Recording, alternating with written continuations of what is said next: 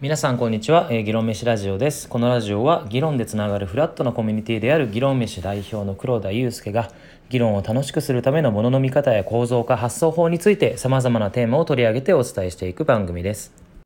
今回も議論飯で週に1回やっているオンラインディスカッションテーマについてどんな考え方ができそうかということをラジオで配信していきたいなというふうに思います。で後半は、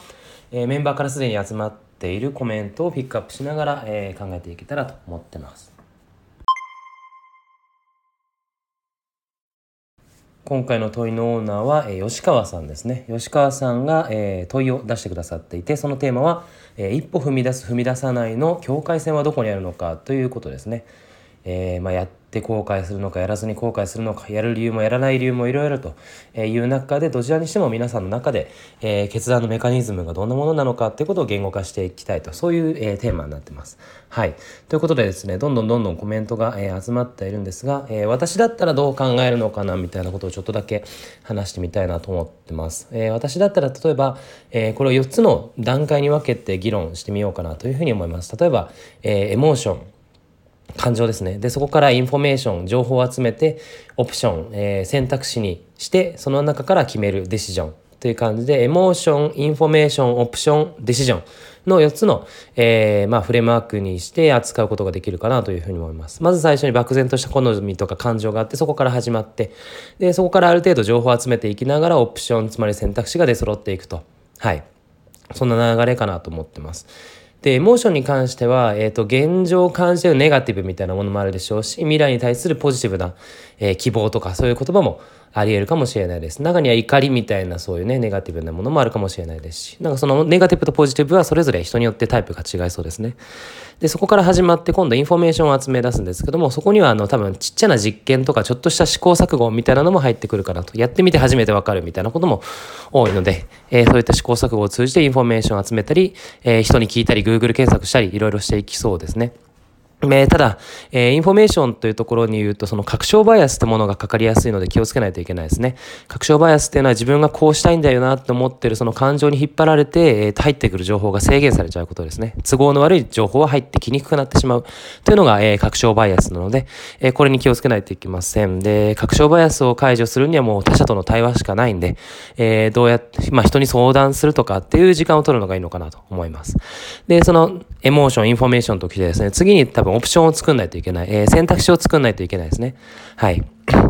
で、選択肢も、まあ、作っただけじゃダメで、それを正しく評価する、えー、重み付けする必要みたいなのがあるので、えー、自分でちゃんと評価基準を持たないといけないですね。オプションに対する評価基準を自分の中で作って、その評価の項目と、そこに入る点数と、それに対する重み付けみたいなものができないと、えー、選択肢の採点ができないんで、なんかその採点欄をどう作るかみたいなことが一つ、まあ、価値基準というか、そういったものになってくるんじゃないかなという気がします。もちろん、それはあの、客観的な評価基準だけじゃなくて、ワクワクできそうかとか、社会的な意義を自分が感じられるかみたいな主観的な、え、側面もあるとは思います。えー、あとですね、選択肢、オプションを考えるときには、個数が多すぎない方がいいですね。あんまり個数が多いと、あの、選択肢方っていう、そのチョイスオーバーロードっていう、その心理学的に言うと、ちょっとなかなか人が選べなくなるような状況になったりしますし、あとチョイスオーバーロードの時はどんな選択をしても、えっ、ー、と、不満足になるというか満足度がそこまで高くならないっていうデータもあるので、えー、選択肢は3つか4つぐらい、え、に抑える方がいいような気がします。2つだと、えー、っと、なんか、to be or not to be みたいなそういうちょっと狭い話になってしまうので、2つの選択肢より3つがいいということで、松竹梅は、えー、よくできた選択肢だなというふうに思います。えー、ということで、まあ、オプションですね。オプションについてはこういう考え方がありますと。で、最後にディシジョン。選択肢から選択すると、選ぶと、決断するということなんですが、ここには、あの、覚悟がいるみたいな言い方もできるとは思うんですけども、もう少しあの、ノリとか、えー、軽やかにやってしまう人もいるでしょうし、自分の、なんていうか、まあ、体が正直にこう聞いて、体の言うことを聞いてみるみたいなやり方もあるでしょうし、この辺は本当にあの、ジャンプだと思うんですよね。あらゆる情報が手に入る状況だったら誰でも判断できるし、100%自信持って動けるかもしれないんですけども、そんな情報なかなか世の中にないんで、特に一番手に入らない情報は自分が将来その選択肢をどう満足するか。なんてことはもう一切わかんないんですよね。例えばその、なんだろうな、飲み会に行く約束をしたけど、当日になってなんかめんどくさくなるみたいなことって、当日になるまで、その約束した時には理解できなかったとか、予測できなかったはずなんで、そういう未来の自分の反応まで含めてくると、もう情報なんて鼻から欠けてるんで、えー、完全な情報を得た上で判断するみたいなことはもうほぼ不可能です。なので、えー、そういった情報不足の中ではもうジャンプするしかないんですよね。えー、決断の時はもうジャンプしかないです。なんで、その時には、えその人なりの価値観みたいな世界観みたいなものが関わってくるかなというふうに思います。なんとかなるっていう楽天的な世界観もいれば、なんとかしてみせるぞっていう楽観的な世界観もあるでしょうし、どうなるのかわかんないなっていう悲観的な世界観もいろいろあるとは思います。で、せっかくさっきあの、バイアスの話を出したんで、意思決定にまつわるバイアスをもう一つ紹介すると、えー、正常性バイアスというのがあります。まあどんな時でもですねその状況が悪くなってもこのままで大丈夫だ動かない方がいいっていうふうに自分に言い聞かせてしまうバイアスですね。これであのよく火災現場から逃げ遅れたりするみたいなこともあったりするんですけども悪い情報を頭からこれも排除しちゃうんで、えー、保守的な意思決定をしてしまう可能性がありますと。はい。でこのバイアスとかいうものはですねもう現実というか同術みたいなもので、えー、自分からは解けないことが多いんですね。やっぱりなんでこれも、えー、他者の存在、まあ、他者との相談とか他者に話してみることによって違う角度から、えー、見れる客観的な他者によって、え解除してもらうしかないかなというふうに思います、えそんなわけでですね、え最初からそのまあ自分のエモーションを信じて動いていくのもいいんですが、えー、いろいろと確証バイアスとか正常性バイアスがあったりするんで人と対話して調整していきながらインフォメーションを揃えていき、え、それによってオプションを、まあ、3つぐらい整理しながらその中からもう最終的にはジャンプするというような、えー、仕方がいいんじゃないかなというふうに決断に関しては思います。いますはい。あ、でももう一つ大事かなと思うのが、その人生の決断って1回や2回じゃないんですよね。はい。なので、あの決断を繰り返すことが重要かなと思っています決断繰り返していくとそうするとおのずとその決断精度みたいなものが高まっていくと思うんで決断に慣れておくのが一つ、えー、まあ、人生後半に向けてなんというか人間ができてくる一つのやり方なのかなと思いますで決断慣れておいて将来の学びとして蓄積されていくと、えー、決断後の点がうまくうまくいくしえー、決断がなんか気軽にとは言わないけど今まで以上に簡単にやりやすくなっていくんじゃないかなと思うんで、えー、いいんじゃないかなと思ってます。えここからはコメントいただいた皆さんの内容をちょっとピックアップしていこうかなと思います。はい。で、最初は、えー、吉川さんですね、問いのオーナーさん自身がちょっと書いてくださってることなんですけども、就職の時に、えー、2つの会社どっちに行くか、えー、思い合った時にどうしたかっていうところを書いてるんですけども、えー、その、まあ、1つの会社の人事部長の方からですね、お前の足の向いた方がお前の会社だということで、1階に降りてその足が向いた方に歩き出せというふうに言われて、え、実際に足が向いた方に、えー、入ったらしいんですよね。はい。で、まあ、そこから江戸、吉川さんにとって、私にとってはその後、決断する時に身体が教えてくれるという信念につながりましたというふうに言ってます。なるほどね。そういう決断の仕方があるんですね。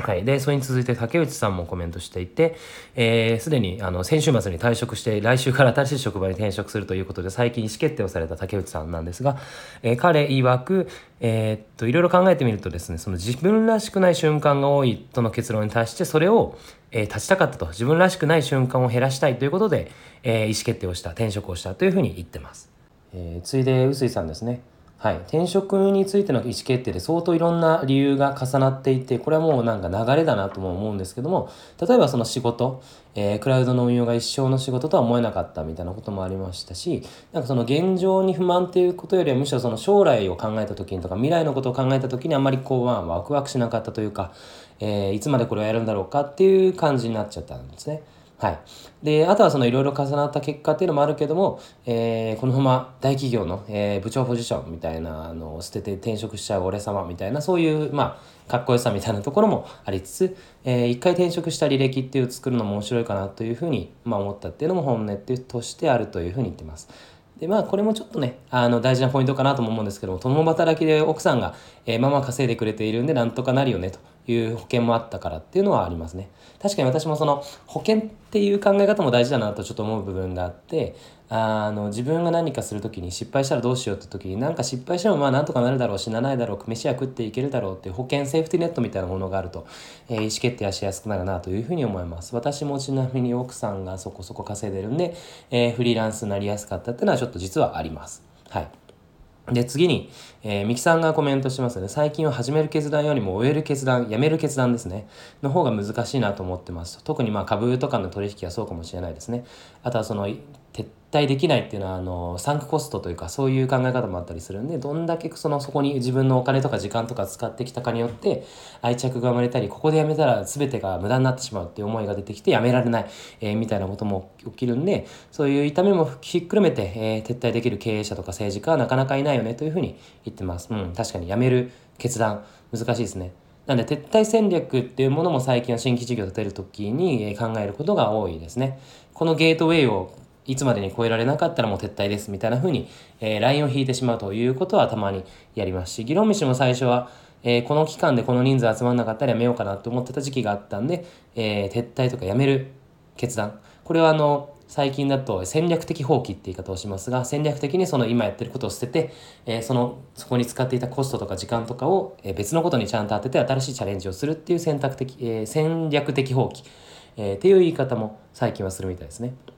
はい、続いて星野さん、星野博成さんですね。はい、彼は、えー、大きな舵を切った時には、えー、怒りの感情がキードライバーになっていることが多い気がしますと。うん、なるほど。やっぱこういうなんかこうネガティブな、えー、ところからそれをなんか行動に変えていくというかポジティブな方向に変換していくみたいな人も結構多いわけですね。現状への不満とか怒りとか、うん、なんか結構それもわかる気がします。で、一方で、えっと、後藤さんなんかはですね、進むか進まないか迷った時にはどういうふうに決めてるかっていうと、どっちの方が今死んだとして後悔しないだろうかと。まあ今というか、まあそのうち、えー、死んだ時に後悔しないかみたいな、結構未来の自分がどう思うかみたいな考え方をしているのがすごく特徴的だなと思います。今の自分がどう感じるかじゃなくて、未来の自分がどう思うかで意思決定をするっていうタイプもいるわけですね。はい、その後安田さん、えー、も別途コメントしてますが、えー、現状のげ、まあ、業務に飽き始めて刺激が欲しかったんでちょっと出向する形を選んだみたいな、えー、こともおっしゃってますし自分の市場価値を考える上でキャリアパスに不安があったかもしれないみたいなこともおっしゃっています。うん。